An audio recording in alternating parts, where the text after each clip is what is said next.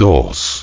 En esta alba del tercer milenio, la Iglesia no se cansa de anunciar el Evangelio que dona salvación y libertad auténtica también en las cosas temporales, recordando la solemne recomendación dirigida por San Pablo a su discípulo Timoteo, proclama la palabra, insiste a tiempo y a destiempo, reprende, amenaza, exhorta con toda paciencia y doctrina.